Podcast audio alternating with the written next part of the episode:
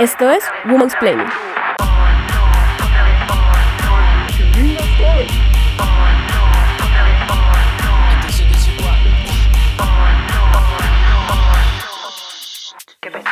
Las organizadoras del Ruidosa Fest de Chile hicieron cuentas. 78.1% de los artistas que han ocupado los escenarios de festivales latinoamericanos son hombres o son bandas compuestas por hombres. 80% de los artistas que se presentan en festivales no tienen mujeres en sus filas. ¿Es acaso el lugar de la mujer en la música solo el de una groupie? ¿Dónde han estado metidas las mujeres compositoras desde el comienzo de la historia? ¿Es la música un camino profesional adecuado para las mujeres en tanto los horarios, las giras y el rock and roll son espacios solo para machos? Hoy en Woman's Planning, las mujeres y la música. Estamos aquí con Gabriela Supelano, música y compositora, ama y señora del proyecto Jardín Láser. Hola Gabriela. Hola, ¿cómo están? Y estamos con Astrid Ávila, periodista cultural e investigadora. Hola Astrid. Hola.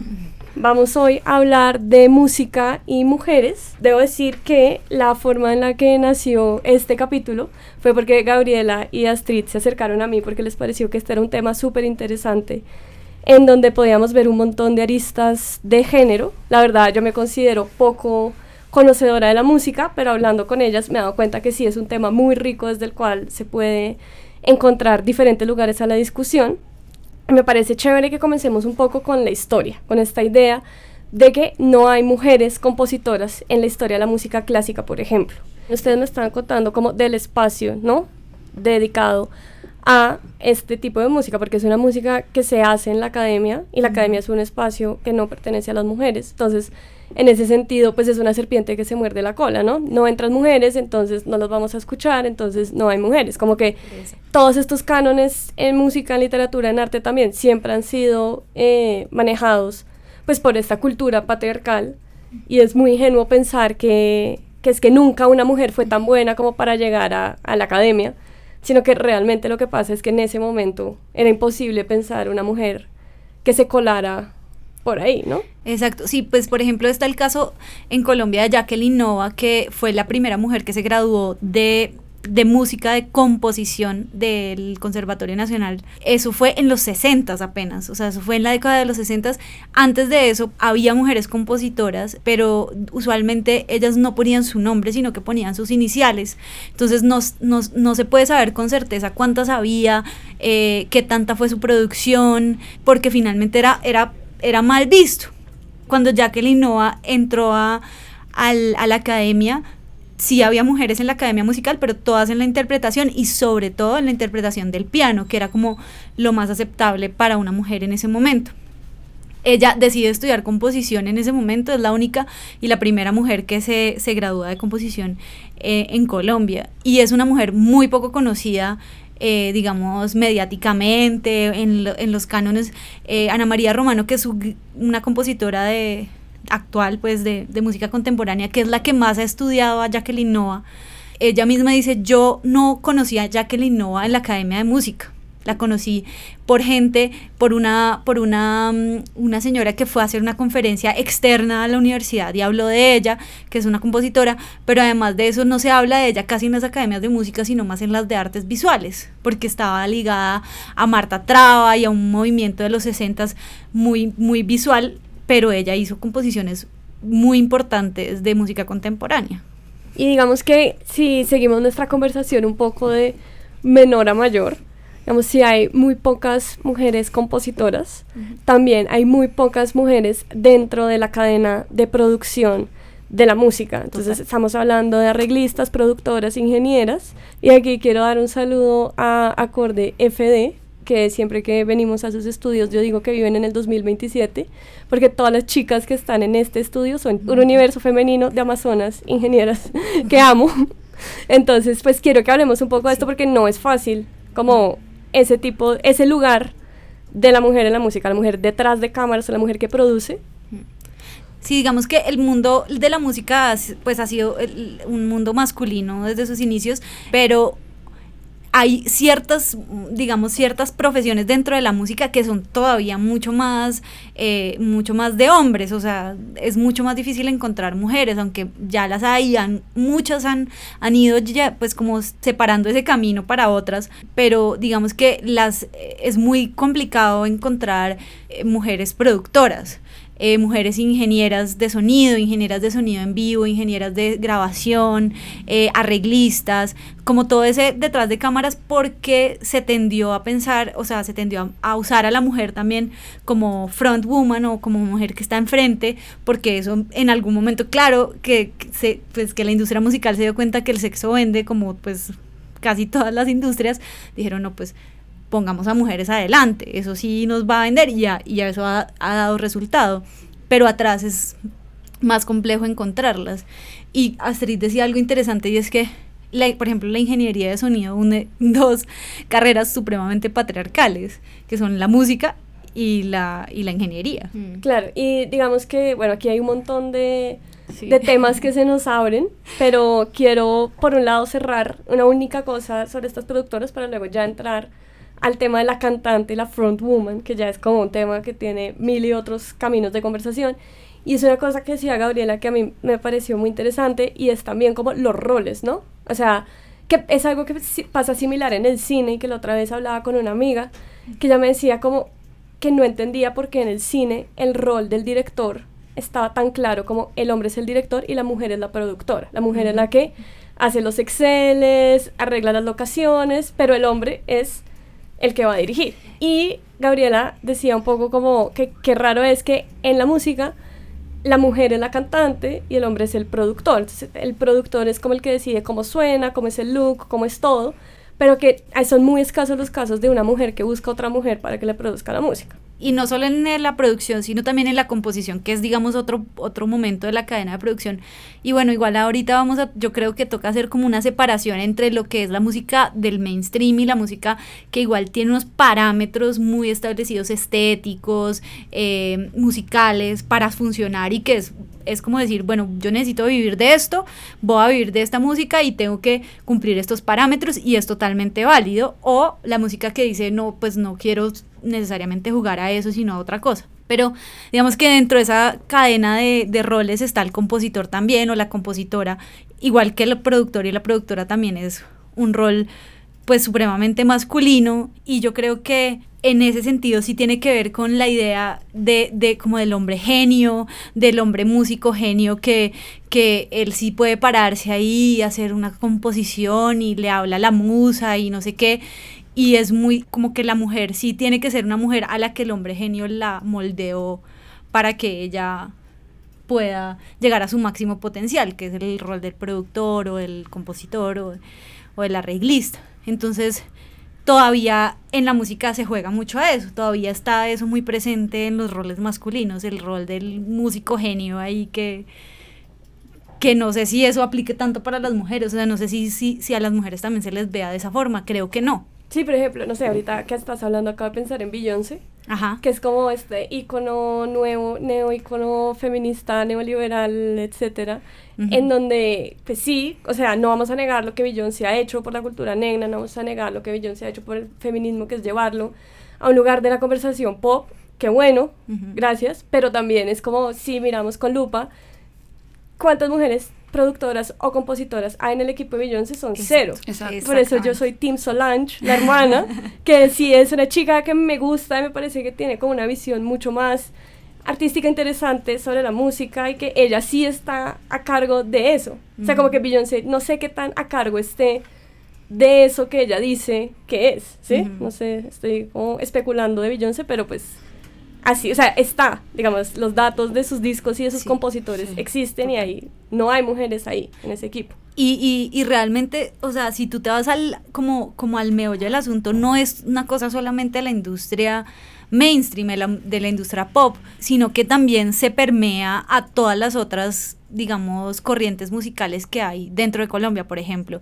O sea, está en la música tradicional, raizal, está en la música alternativa que no sé ni siquiera qué pueda significar, o está en el rock, está en el reggaetón, está en el vallenato, o sea, está en todas las vertientes, digamos, tanto mainstream como no, está esa estructura que más que casi que es una cadena de producción detrás de una mujer solista moldeándola y diciendo ella tiene que ser de esta y esta y esta y esta forma. Y bueno, y Shakira es un caso muy interesante porque es que es como el caso real más evidente de esa mujer que empezó, digamos, con un con una propuesta musical que igual, estaba igual estaba igual estaba de alguna forma mediada porque pues ella tuvo productor hombre, ingeniero de grabación hombre, arreglista hombre, pero digamos que por lo menos parte de sus composiciones eran propias. Pero dijo, yo tengo que cambiar si, si quiero entrar a, esta, a este juego de la industria y a ganar más y a subir y a escalar y a ganar Grammys y a todas estas cosas. Tengo que convertirme en otra cosa. Y pues no está bien o mal, digamos que acá nadie está para decir si está bien o mal, simplemente es una realidad, es una cosa muy normalizada. Aunque es interesante que ella no ha dejado del todo de componer.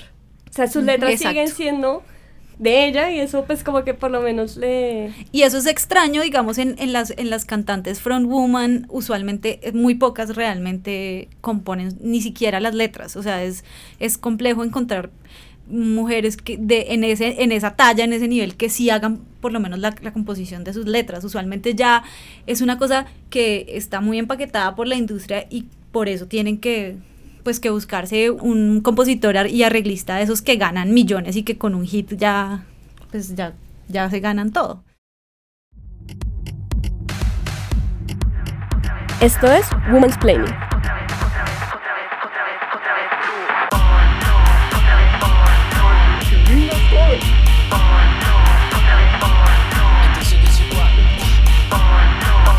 Yo pienso en mi ídola feminista Gwen Stefani y No Doubt porque realmente a mí me llamaba mucho la atención cuando era joven y escuchaba mucho No Doubt. Todos estos manes tocando ska sobre casarse y tener hijos y decía, este es el futuro otra vez. pues como que realmente sí es como, como muy interesante una banda de rock como donde está una chica que compone aparte y que les dice como miren vamos a cantar de mi matrimonio y que de hecho acá eso es pues ha sido muy escaso y lo que hablábamos ahorita por ejemplo de Andrea Echeverry pues digamos que por eso, yo siento pues por eso y por muchas otras razones, pero esa es como la banda icónica del rock colombiano y es porque por primera vez una chica, eh, digamos que se salió también del estereotipo y de lo esperado, entonces de, los, de lo que se esperaba en los 90, de las chicas que hacían pop o se acercaban a la música, digamos, comercial, rockera, popular, eh, pues esto era como una cosa muy nueva y muy novedosa y lo sigue siendo, eso es lo más loco de todo, que han pasado pues más de 30 años desde que esa pues desde que ese ícono del feminismo o pues simplemente dentro de las mujeres colombianas salió y han pasado 30 años y difícilmente uno encuentra como un referente así de poderoso, política, estética, musicalmente, ¿no? En, en, en pues en, en, nuestra música, o sea, no ha pasado. Y yo me he preguntado mucho eso porque me genera como, como un poco de ansiedad y angustia existencial, como que digo, ¿dónde están? ¿Sí? No, realmente no se han formado o se han formado y, se, y simplemente después de formarse se han hecho, se han ido a hacer otras cosas o han seguido como las fórmulas de lo que una mujer tiene que ser y de lo que una mujer tiene, sobre lo que tiene que cantar y sobre lo que tiene que componer y no ha habido como otra Andrea Echeverry cuando la, la tendremos, ¿no? Y digamos que eso me, me inquieta mucho lo que tú dices porque digamos que tú profesionalmente te dedicas a eh, rastrear festivales indie y como bares chiquiticos donde tocan música, etcétera, y me estabas contando que igual en esa escena como más independiente, underground, la presencia de mujeres no es tan grande.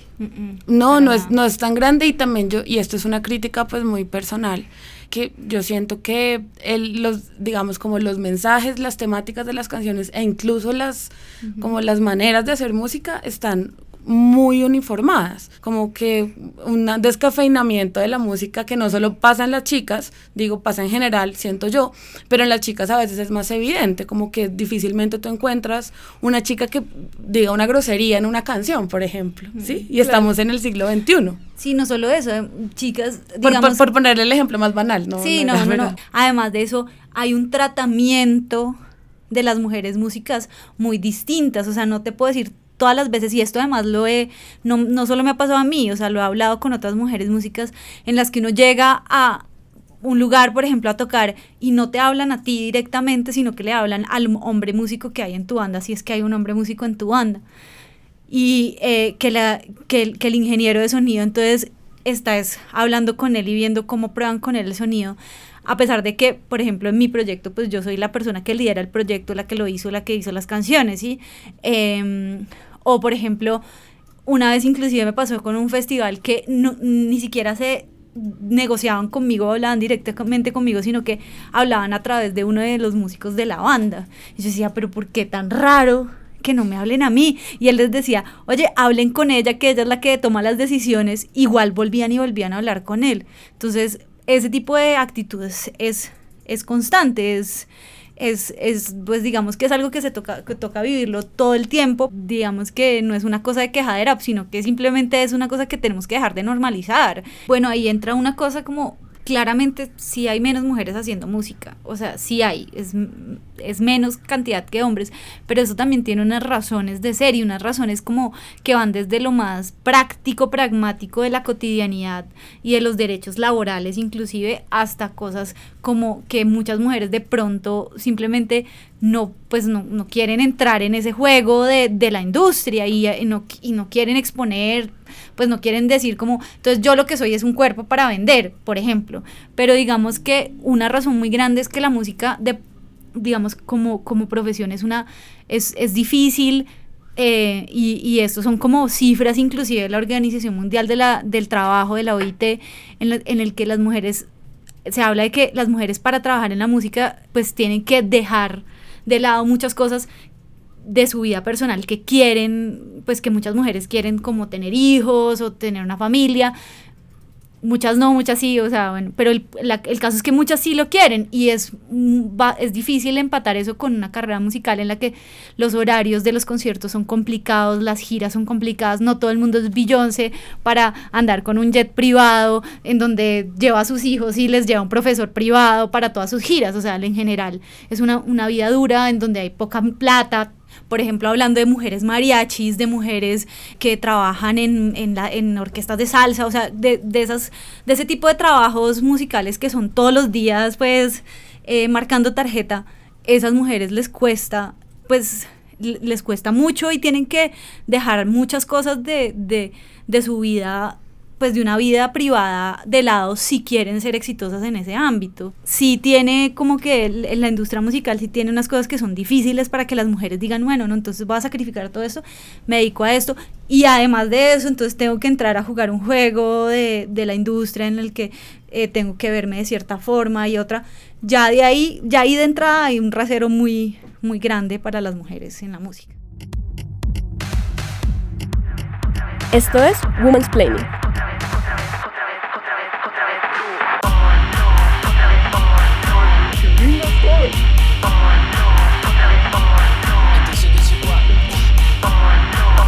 A mí me parece que la industria musical es violenta contra las mujeres. O sea, a la mujer sí se le pide ser de cierta manera, estar dentro de ciertos cánones. Total. Eh, no sé, he escuchado historias horribles de dietas, operaciones, etcétera, etcétera, que sucede cuando una mujer quiere salir a la esfera pública en la música. Y digamos que eso no sucede definitivamente con los hombres, ¿no?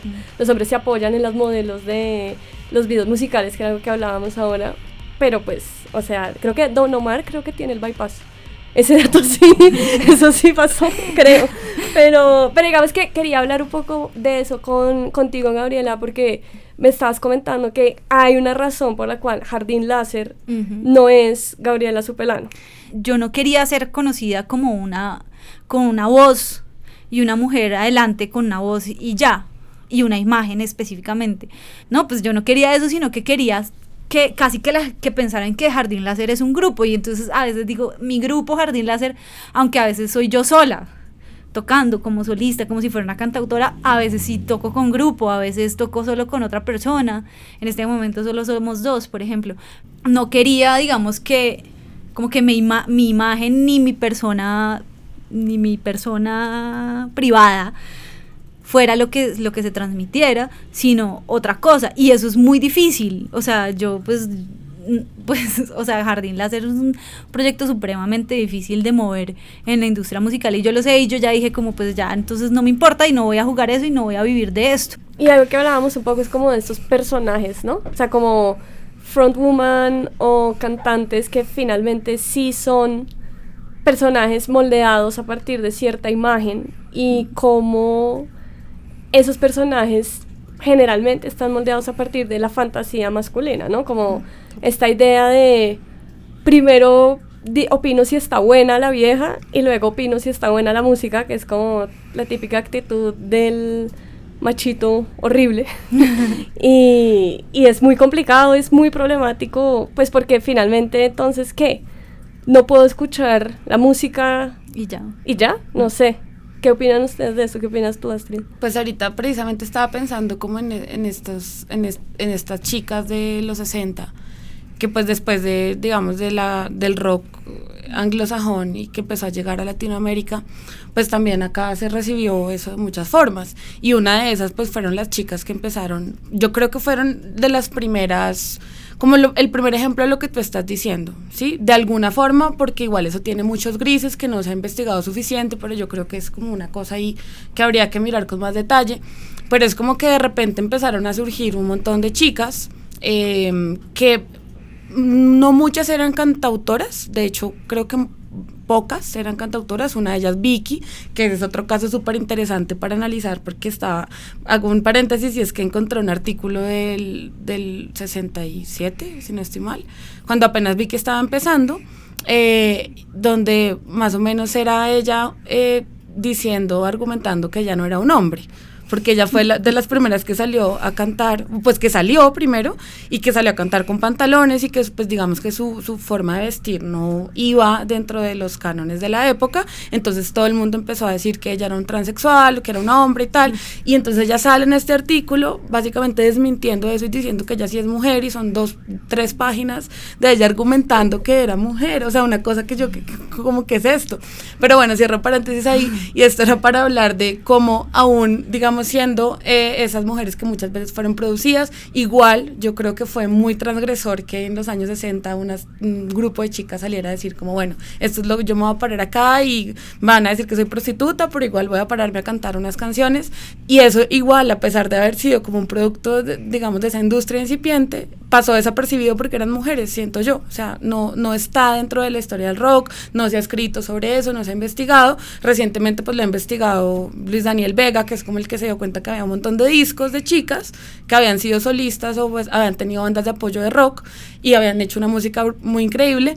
Pero entonces a pesar incluso de eso, las chicas no permanecieron en la memoria colectiva y no se escribió sobre ellas, sino hacen parte de esa historia del rock que además han escrito los hombres. Sí, es que eso me parece muy, muy simpático, porque comenzamos a hablar sobre cómo la academia era este espacio solo para hombres, entonces pues si no entran mujeres en la academia no va a haber músicas, compositoras, y ahora lo que está sucediendo, creo yo, en Colombia es que pareciera que la historia del rock es un ámbito solo masculino, del cual solo los hombres pueden opinar. Ustedes se fijan en todos los eh, eventos que hay, ahorita hubo un conversatorio de la historia del rock nacional, en donde todos los paneles eran, hubo dos, hubo dos paralelos.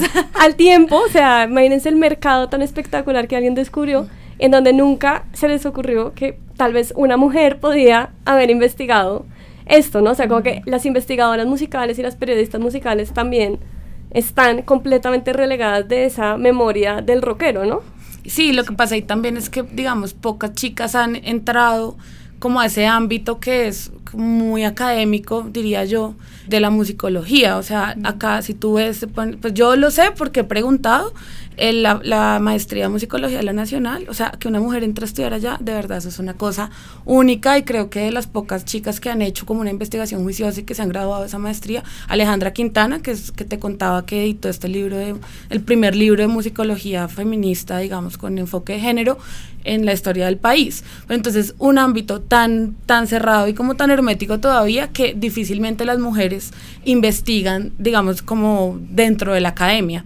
Entonces, lo que yo me he cuenta es que más allá, o sea, además de que es, pareciera vedado, es que muy pocas mujeres han sido activas dentro de ese, dentro de ese espacio. Mm. Entonces, si tú te pones a revisar, o sea, realmente son muy escasas las investigaciones que han hecho las chicas sobre la música y menos las que se han hecho sobre las mujeres en la música, que eso ya pues abre como una perspectiva también un poco tenebrosa y es como, bueno, la historia la están además de que la están protagonizando los hombres, la están escribiendo solo los hombres, entonces no hay, digamos que si no se rompe esa, esa, esa, si no se rompen esas dos vías, pues difícilmente se puede romper y se puede transgredir un poco ese canon eh, y estamos pues en el 2018 y hasta ahora estamos encontrando lo que pasó hace 60, 70 años.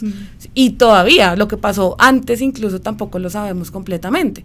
Sí, y, y ahí no solo están escribiendo solo los hombres, sino que la están difundiendo, digamos, ya al nivel de medios también, más que todos los hombres acá me quisiera hablar pues como de una cosa chévere de, ah, pues para hacer la autocuña de, de 070 y algo con el que me, me, he relacionado y es con un artículo que sacaron sobre, sobre, y también hablaron de eso, creo que en el podcast sobre las mujeres periodistas si hay como esa cosa de que si va la mujer a entrevistar a los hombres músicos, entonces casi que es un poco como que la groupie o entonces se toman atribuciones que no, no necesariamente se tienen que tomar o entonces dame tu teléfono, no sé qué, y, y es un punto muy gris, un mundo muy gris porque pues el pues la cultura digamos que lo que tú dices, aparentemente es muy abierta de mente, pero a la misma vez tiene unos micromachismos muy grandes eso es un paréntesis mío, pues de hablar de cómo, como esa relación con los músicos, pero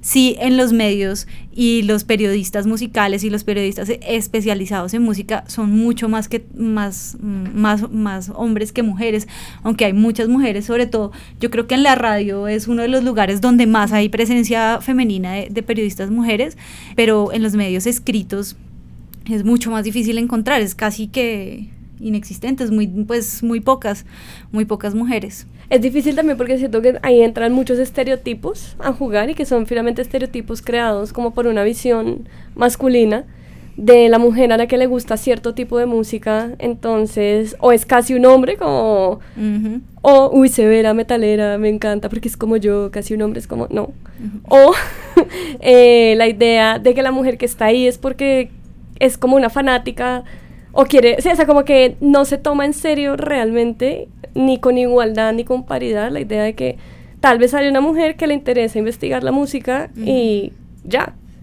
Sí, no, es que tiene que ser porque le gustaron los manes, porque su, o sea, la idea de la, a mí me parece que la idea del, de la grupía ha hecho mucho daño, pues claramente estuvo, estuvo enmarcada en un contexto de los 60, de, de, de, de, la libertad, digamos, sexual y, de, y pues donde muchas mujeres encontraban que pues su escape para salir de la casa entonces era irse detrás de una banda y pues tener una vida de, de, de, en el, dentro del hipismo y o sea era una cosa enmarcada en un momento pero pensar que seguir pensando seguir prolongando el estereotipo que todas las mujeres que les gusta una banda o que escuchan es porque son groupies, pues es reducir totalmente al público femenino y a la escucha femenina. Entonces las mujeres no escuchan música porque les gusta simplemente o porque admiran o le, de mujeres y de hombres, ¿no? Es, es complicado. Es complicado. Hemos hablado una hora muy espectacular sobre música de diferentes aristas. Women's Planning, una vez más, llegando a ningún lado, invitándolos a que investiguen. Astrid, Gabriela, si tienen alguna recomendación para nuestros oyentes, algo que les quieran dejar, un saludo, por favor, aprovechen esta despedida.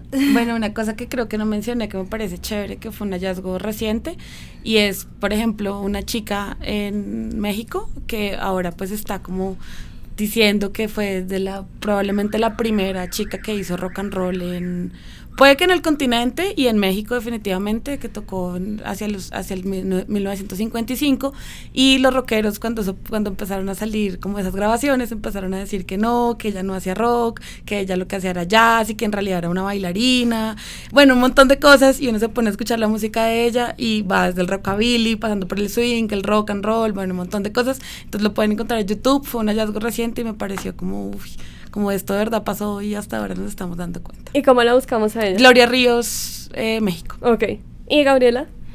Wow, no, pues Jardín Láser, escuchen Jardín Láser. escuchen a Jardín Láser si quieren y... No, tienen que escucharlo. Tienen que escucharlo. No, y, y pues realmente como que, nada, yo creo que mis grandes ídolos en la música son mujeres.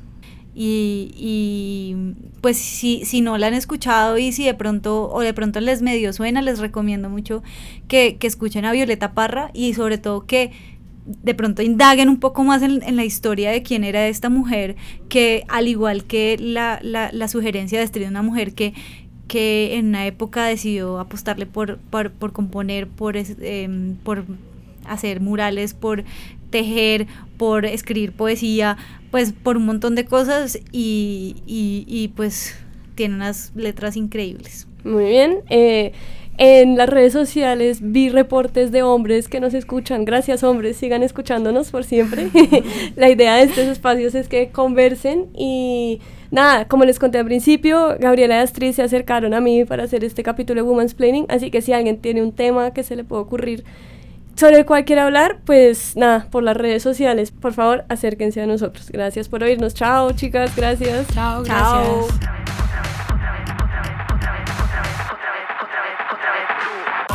Woman's Planning es un podcast de 070 Podcast en colaboración con Acorde Frecuencia Digital. Es producido por su anfitriona Gloria Susana Esquivel. Este podcast fue hecho en colaboración con María Elvira Espinosa, directora de arte de 070 Podcast, la música de Gabriela Navas y la dirección y edición general de Sebastián Payán. Para comentarios, sugerencias o preguntas de temas que quieran planear, síganos en nuestras redes sociales en Twitter arroba 070 o arroba o en Instagram en arroba 070 o arroba Gloria Susana Esquivel. Muchas gracias.